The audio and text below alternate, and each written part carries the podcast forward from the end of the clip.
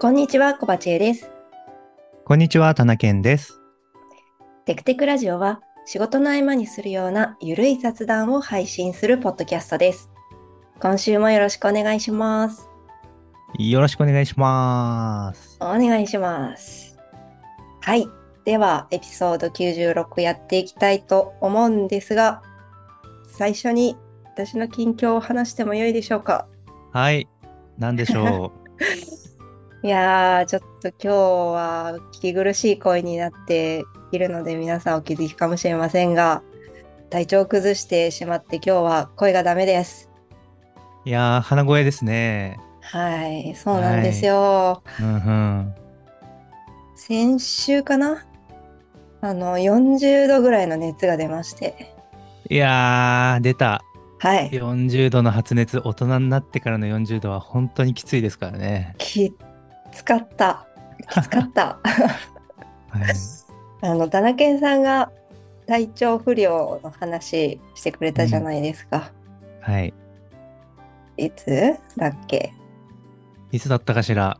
うーんと、エピソード89かな89か。はいはうい。そうですね、それぐらい。うん。そう、その時に辛かったっていうお話をしてくれて、いや、辛そうだなって思ってたけど、自分でなってみて、その辛さが本当に分かりました。いやー、こちら側へようこそ。はい、大人になりました、私も。 そう、熱が出て、病院に電話、夫が電電話してくれたんですよ。あの、行く前に電話しようと思って。そしたら、あの、発熱外来が本当に激混みらしくて、あのそうなんですよね。うんはい。。既往症がない成人は、まあ、どっちにしても対症療法になっちゃうだろうから、来ない方がいいみたいな感じで言われて、おとなしく家で寝てました。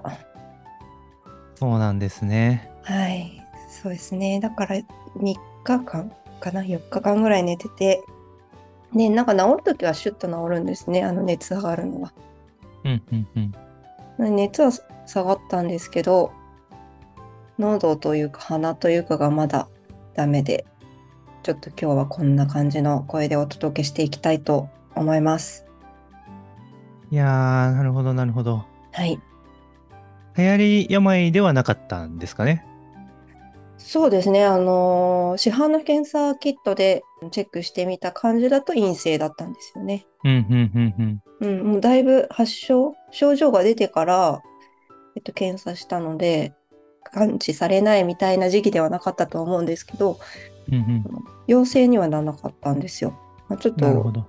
病院でやったわけじゃないんで、偽陽性とか偽陰性とかあるかもしれないんですけど、そうですね。あと、聞いてるほど咳が出てないので、コロナの方たちの話を聞いてるほど咳が出てないので、まあ、そう考えるとやっぱちょっと違うかもしれないなっていうのはあります。うんうんうん。そうですね。多分うん、違うんでしょうね。あの本当にコロナの場合は、本当になんかもう、もういいわっていうぐらい咳出るんで、うん、やもっぱそうう、なもんうだ。飽きる、もう咳し飽きましたみた いな。もうもういいか、もう勘弁勘弁みたいな感じの咳出るんで。うん腹筋とか痛くなりますよね。うん、もう本当にね、喉の筋肉が痛くなりますね。首首がね、痛くなる。あ、なるほどな。うん。そうなんですよ。でもなんか今、小鉢さんがなられた症状の発熱、その、うん。高い熱と、まあ、喉の痛みみたいなうんやつね、あの、今僕の勤めてる会社でも、そういう人ね、ちらほら、あの、いたんで、なんかやっぱ流行ってるみたいですね。そういう熱そういう風邪というか。うん。そうなんだ。という感じで、はいなんかこの真夏ですけど、皆さんもご自愛ください。うん。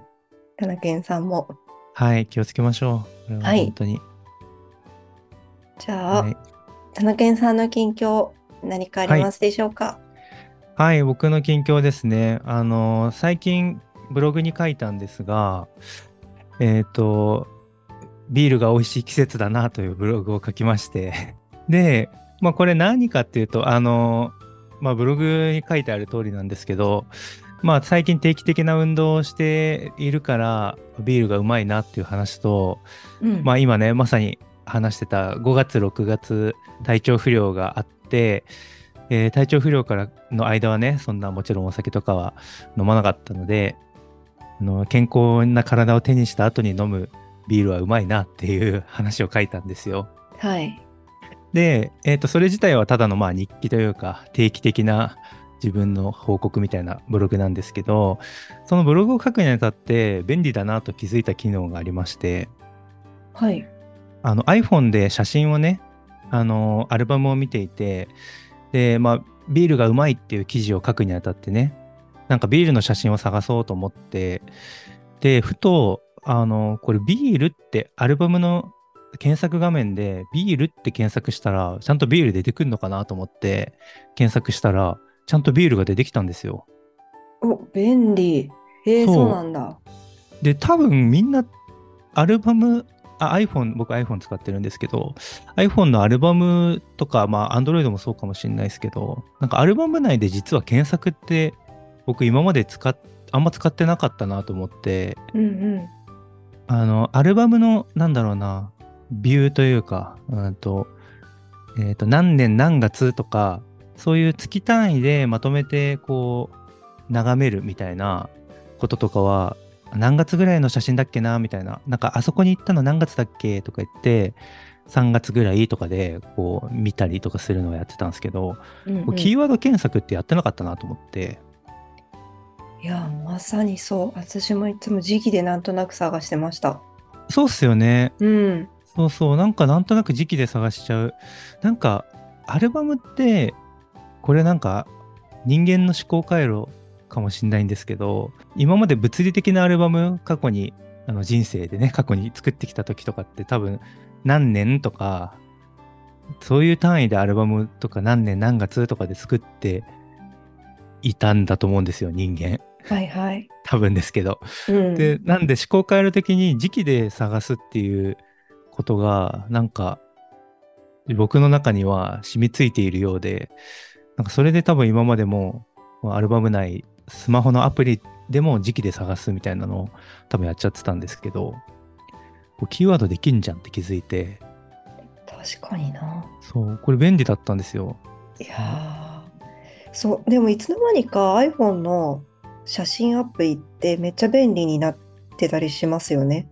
確かに。うんうんうんうん検索っていうかあの犬犬の種類出るって知ってます？あ知ってます知ってますそうなんですよねうん、そうそうそうそうなんかそういう感じで文字の検知とかもしてくれるし抽出とかもしてくれるしうん、めっちゃ検索機能というか機能がすごい増えてるいつの間にか。そう増えてるんですよねいつの間にか、うんそうそうでこれは便利だったんででそうまあビールで検索してビールが一覧で出てきてでえっ、と、まあ、今年の2023っていうタイトルに入れてるブログだったんでうんうん 2023年のビールを調べたいなと思ってビール2023で検索したら2023年に入ってから撮ったビールの写真が出てきたんでおやすごいってなってでただあのこれ違うじゃんっていうのもあってでそれがあの商品の裏面の商品説明欄の文字でなんかビール酵母を使っている、えー商品のビールっていう単語に引っかかって検索がヒットしててあーうんうんそうであと写真自体はもう何年も前に撮ってるんだけど賞味期限が2023年だったから、えー、と2023っていうキーワードで引っかかってヒットしてたりとかなんかそういうのもあって。なるほど。え、でも、ちゃんと文字の抽出してくれて、検知してくれて、うん。賢いですね。いや、賢いうん。んですよ。だから、へえーと思って。いやこれをー、便利。ね、ぜひ。そう、多分あんまり使ってない人多いんじゃないかなと思ったんで、もしね、あの手元に iPhone、まあ、もしかしたら Android でもアルバムで同じような機能があるのかもしれないですけど、お手持ちの、えー、とスマートフォンでアルバムを検索してみてはいかがでしょうかと、そんなお話でした。ありがとうございます。今、手元で犬って検索したけど、私の写真アプリ、ほぼ犬しか入ってないから、ほぼ全件みたいな感じで出て くる。そうですよね。犬とかだ とね。でなるほどよく、よくやったのは肉とか寿司とかでやって、うんうん。あの出てきましたね、ちゃんと。ビールとかをちゃんと取っといて、うん。 自分がどれだけお酒飲んでるかっていうのを把握するのにもいいです ね。飲むたんびに取っといて。うんうん。うん。良さそう。えーちょっと使ってみます。ありがとうございます。はい、ありがとうございます。はい。では、今日は私から観光地の紹介をしたいと思います。はい、気になります。はい。えっと、先日、夫の車が納車されたんですよ。うん、うん、あの、買い替えるっていう話をしたんですけど、その新しい車が納車されまして、うん。うん、うん。なんで、少しドライブがてらどっか行こうかなと思って行ってきた場所なんですが、ほうほう。長野県から1時間松本から1時間ちょっとぐらいの場所にある清里に行ってきました、お、清里。清里というと、えー、山何梨県山梨県。の、うん、山梨県の八ヶ岳の方の清里っていう観光エリアみたいな感じかなはあ、はあはあはあ、なるほど、なるほど。うんでまあ高原って感じのところなんですけどうんうん、そこに萌木の村っていう施設がありましてほうほう、萌木の村。はい。で、萌木の村っていうのが、なんか飲食店とかショップとかが集まった、ちょっとした集合体というか集合しているエリアなんですよね。うんうんうんうん。えー、なんだか良さそうですね。そうなんです。自然、自然の中に、こう、飲食店とか、なんかショップがあるみたいな感じなのかなはい、そうです。ここドッグフレンドリーなエリアになってて、うんうん。犬はたくさん遊びに来てるんですよね。てか、犬だけで来てるわけじゃなくって、犬連れ の犬だけできてたらめっちゃいいけど な。犬連れの皆さんが人間の皆さんがたくさんいるって感じ。なるほど、なるほそど。うそう。えーそうなんだ。飲食店もテラスが大体あって、テラスは犬と一緒に入れたりとか、あうんうとんショップも動物入れたりとか、へーそんな感じのところで、何がすごい楽しいってわけじゃないんですけど、お散歩したり、あのガーデンもあるのでお散歩したり、ご飯食べたり、ちょっとあの買い物したりみたいな感じで、うんいい落ち着いたところだったので、はいよかはったなと思って紹介します。い。えー、いいですね。ゆっくりできる感じだ。そうそうそうそうんう。なんか森の中っていうか木がたくさんあったりとか、ガーデンもたくさんあるので、日陰が多くて歩きやすいんですよね、真うん。あ夏あ、でも。いいですね。うんそう、日陰の多い、少ないっていうのはね、結構ね、大事なんですよね。そうそう。そっか、それはいいな。まあへーあんまり広くないので、あの、うん本当にがっつり散歩っていうよりも、ほんちょっとだけ歩いてみる散策みたいな感じだと思うんですけど、うん。うんうん。涼しいところで一日過ごすとかだととてもいい場所だなって思いましなたる。ほど。うん、えー、いいですね。良さそうだな。でねなんかここのねまずね一つねちょっと親しみを覚えたところがねはい。インフォメーション施設があるんですよ。やっぱしいくつかお店がだったりとかがあるんでインフォメーションの施設があるんですけど、うん。その名前がテクテクなんです。え ー、そうなんだ。そうそうそう。えー、これはいいですね。そう。まあでもここはね、犬入れないから、外につないでおかなきゃいけないんですけど、ああ、そうなんだ。はい。とか、あと、そうですね、行ったのが、とロックっていうレストうランんうん。があるんですけど、そこに行ったんですが、ロックって聞いたことありますえ、初めて聞きました。本当になんか結構有名みたいで、うんうん。あのカレー屋さんへえ。カレーとかステーキとかのビールとかのお店なんですけど、へえ。うん、ここがすごい人気で、うんうんうんうん。ここにも行ってきました。で、えー、美味しそう。あ、今そ写う真を見てます。あの、サイトの。うん、萌木の村ロック。でここもねテラス席っていうかテラスって言ってもあの室内なんですけどうんうんあ。のベランダみたいなところに壁ができたみたいあーな、はいはいはいはい。うん、二重構造になってる壁が二重構造になってる雰囲気で、その外側のエリアが犬と入れるエリアになっていてもうなんか外側のそのテラス席って言ってるところは犬連れだけでしたね。うーん。うんなるほでどそなるこほど。でカレーとステーキを食べてで犬のご飯はねないんですけど、うんまあ、持ってったお水とかおやつとかをちょっと食べててもらって人間はカレーとステーキ食べて帰ってきた感じです。へえ、美味しそう。そうなんかカレーもなんか、そのご飯とってだけじゃなくて、野菜がこう添えられてるような、こうなんと一個のプレートになってるような感じですね。このロックビーフカレーとか。そうそうあのー野菜のボリュームが結構あるんですよね。うんうん。いいなぁ。ビールも美味しそうで、また、この、ビール売ってるしねなんかうんうん八ヶ岳ビールみたいな。はいはいはい。ロックなビールなのかな、これは。そうそう。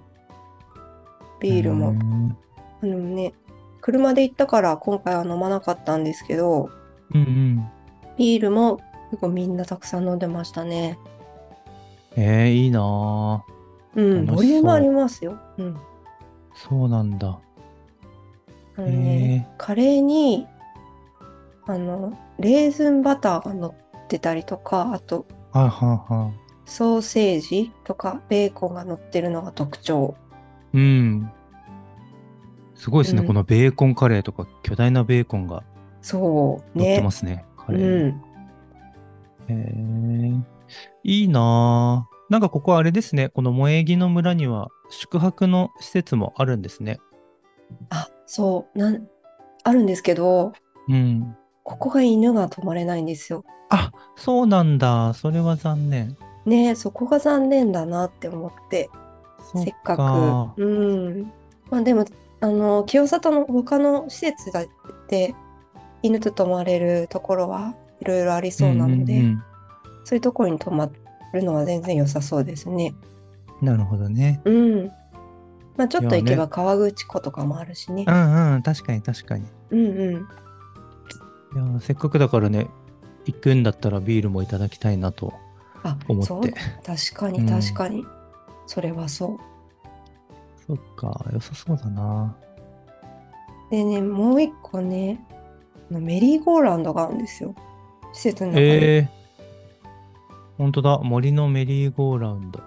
でえね、ーこの、メリーゴーランドがすごいなん、なんていうか、昔の木の回転木馬みたいな感じで、うんうん。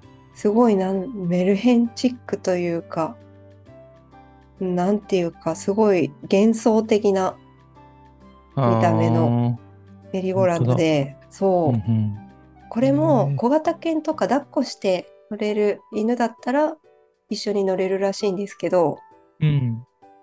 まあ、うちのきなちゃんはもう全然ダメなので、あ外ー、から見て嫌がるってことですか はい、ですです。もうこ全の抱っ然、こされてる写真をネタ帳に貼ってくれてま すけど、それもちょっと不服そうですもんね、なんかうね。 ん、最初ちょっと見てたけど、もうすぐ逃げ出そうとするみたいな。そ。かわいいうでもすごい綺麗ですね。へーななんので、か、うんすごいですね、この、なんだろう、メリーゴーランドって普通、こう、お馬さんうんとかが、あのモチーフというかになってると思うんですけど馬だけじゃなくてダチョウとかそうそう 鹿とかなんかクマとかなんかいろんな動物がこうねそう、座、座面、座面なんて言うんだろう。